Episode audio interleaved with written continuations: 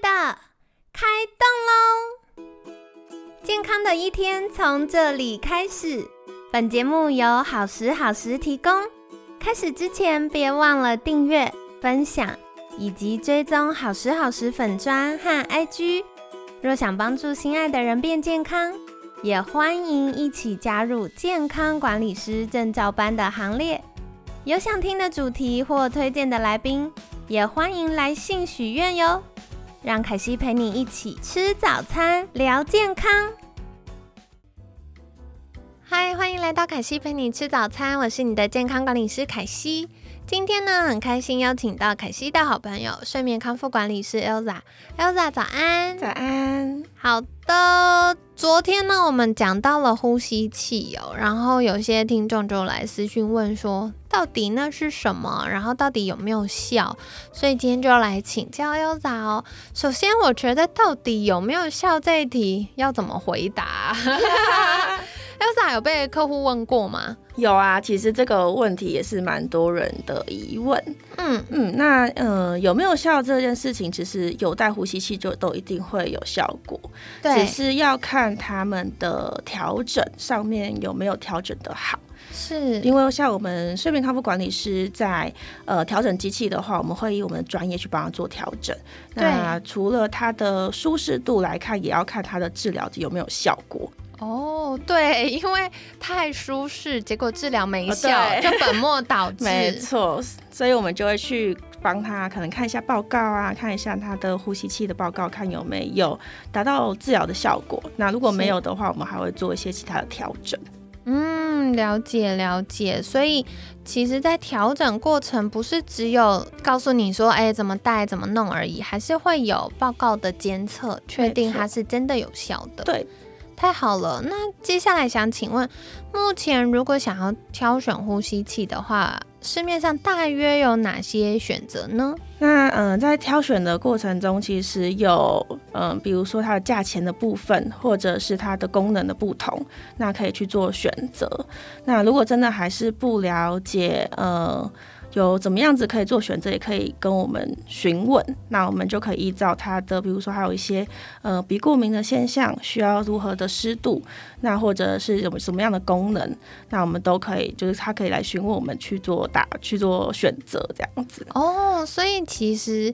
也有蛮多选择，如果你比较在意，像是诶平常会过敏啊，或者是不喜欢那个呼吸器戴起来，觉得呼吸道好像很干很不舒服，然后甚至像有些我的客户会说，哦，他以前自己买了一个呼吸器，结果戴起来的时候会干到半夜，还要爬起来喝水。好，那如果有睡眠康复管理师，这些都是可以跟你的。啊，负责的伙伴沟通，然后他就会告诉你说，哦，那可能这个没有那么适合你，我们可以换一个。是，嗯，那在挑选的时候呢，我觉得大家也可以考虑是你使用的场景，比如说你家的摆放空间呐，或你会不会常常需要移动，比如说出国啊、旅游啊、出差啊，这些都可以做综合的评估。然后再来就是，嗯，你的可能具体。睡眠检测报告，它的轻中重度的状况，那我们都可以再有睡眠康复管理师协助你挑选适合的哦。那接下来我也想要请教，就是除了呼吸器之外，还有没有什么新的有趣的东西可以辅助大家的？嗯嗯，有一个还蛮特别的是，它叫电梯枕。哦，对，它就是一个枕头，然后会随着我们的侧睡或者是正睡去调整不一样的高度，那就会帮助我们。因为有些人可能是侧睡，他的呼吸中止就可以被解决了，但是他现在枕头是处于比较低的状态，就可能会压迫他的可能斜方肌啊，或者是他们的一些肌肉的状况，可能起床就会腰酸背痛。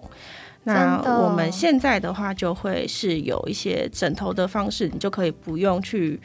是自己自己搭配枕头，什么高低什么之类的来去做，来去睡觉，那你就一一个枕头可以搞定这样子。我觉得这很棒哎，因为凯西刚好最近就在经历那个挑选换枕头的过程，然后我就发现，因为我喜欢侧睡，嗯，所以一般。它的枕头，比如说，就是可能它的设计是支撑比较好的，它通常对我来说都太矮了。嗯，那这样我睡起来，我就会很容易压迫到这个我的肩膀，然后我就会容易肩膀僵硬啊，然后就觉得好不舒服，越睡越累这样。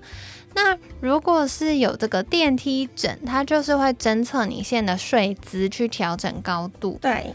哦，哎，我觉得很有趣，所以它是电动的吗？对，它是电动的。它需要插电线吗？嗯，它可以插电，也可以充电。哦，很方便。所以充电的话，就是我可以搬到别的房间去使用。没错。哦，酷哎。然后这个的话呢，就是因为像过去凯西有不断提到的，根据研究。我们仰躺是最容易造成这个睡眠呼吸中止症或打呼的情形，没错，侧睡会比较好。嗯，可是因为大家都有习惯的睡姿嘛，你一夕之间要改变也有点难。对，所以它就会从你睡眠期间的侦测，然后侦测你的睡姿，去调整那个高度，让你的呼吸道维持在一个相对畅通的那个环境底下，然后就会比较容易呼吸了。嗯。哦，所以它就是会自己升降这样，对，它会自己升降，里面有个气囊这样。哦，那可是这个要怎么清洗跟保养呢？嗯，它的话其实只要清洗它外面的整套其实就可以。哦，所以会有个搭配的整套，对对对。嗯，所以它其实是一个比较容易呃维护的，嗯，就比较不会有就是可能里面弄脏啊或什么的。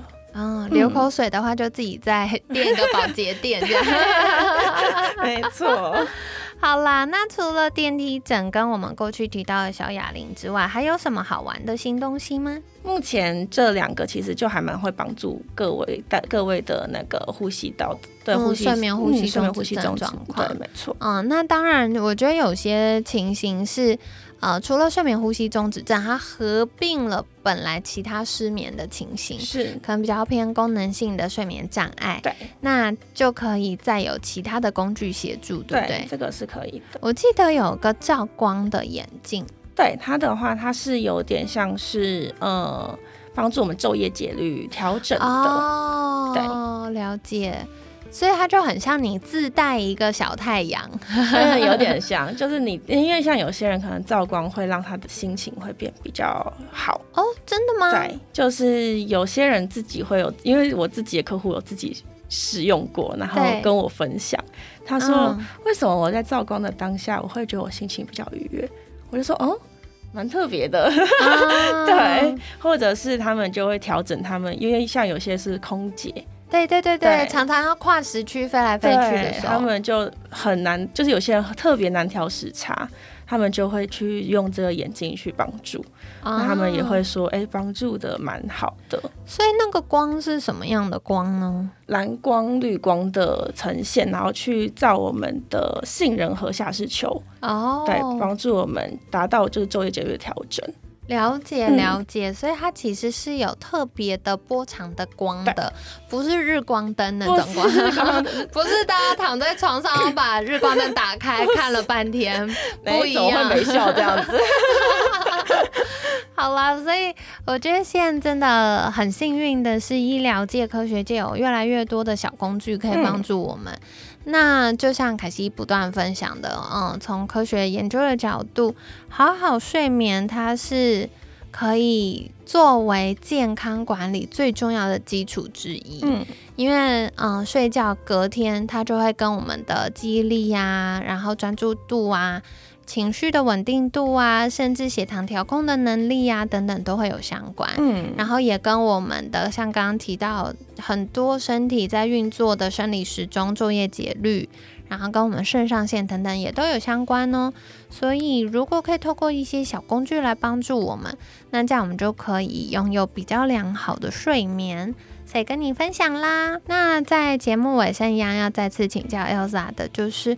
哎，如果大家对于这些小玩具新科技很好奇，想要更多了解的话，可以到哪里获得相关资讯呢？嗯，我们的话会有我们的呃创智生物科技的官方的账号，然后也有我们的 Like FB 都有，那大家都可以来询问我们这相关的产品。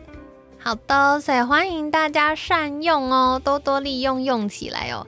那说不定更多体验之后，你也会开发这些小工具的新功能，帮助你的健康 up up 的提升哦。